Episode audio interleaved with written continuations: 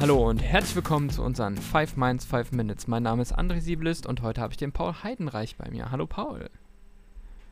Hallo André. Wir werden uns heute ein wenig über die Atlas UI unterhalten. Ähm, Paul, was ist denn die Atlas UI? Hilf mir doch mal. Ja, die Atlas UI ist ähm, unser Baustein für die Benutzerinteraktion im Rahmen unserer Atlas-Plattform. Mhm. Unsere Atlas-Plattform besteht aus der Atlas Engine, der Atlas Authority und der Atlas UI. Mhm. Und was macht die Atlas UI? Was kann ich mir darunter vorstellen?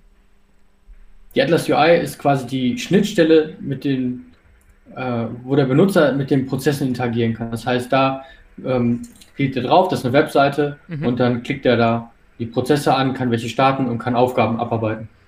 Okay, wie setzt sich so eine Aufgabe dann zusammen?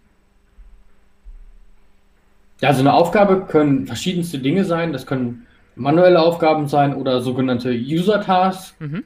Und ähm, das sind dann immer Formulare, die wir dann dem Benutzer anzeigen. Okay.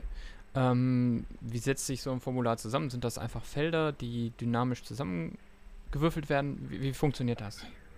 Okay. Genau. Also es gibt zwei Möglichkeiten. Entweder es gibt ähm, unsere Custom Forms, das sind dann ähm, Dialoge, die der Benutzer komplett selbstständig gestalten kann mit HTML und CSS. Da können wir verschiedene Frameworks einbinden. Mhm. Oder Dynamic Forms, die werden dann von dem Benutzer im BPMN-Diagramm modelliert. Und die sind aber ein bisschen einfacher, aber die eignen sich super, um schnell mal einen Dialog zusammenzubauen. Ah, okay. Und ähm, in welchem Zusammenhang würdest, würde man sowas nutzen? Also genau, man könnte zum Beispiel am Anfang viele Dynamic Forms bauen, um erstmal ein Bild davon zu kriegen, wie so ein Prozess funktionieren kann, mhm. welche äh, verschiedenen Eingabefelder ich überhaupt brauche und welches System ich dann, dann einbinden möchte. Da kann ich dann schnell mal irgendwie was zusammenklicken und ausprobieren.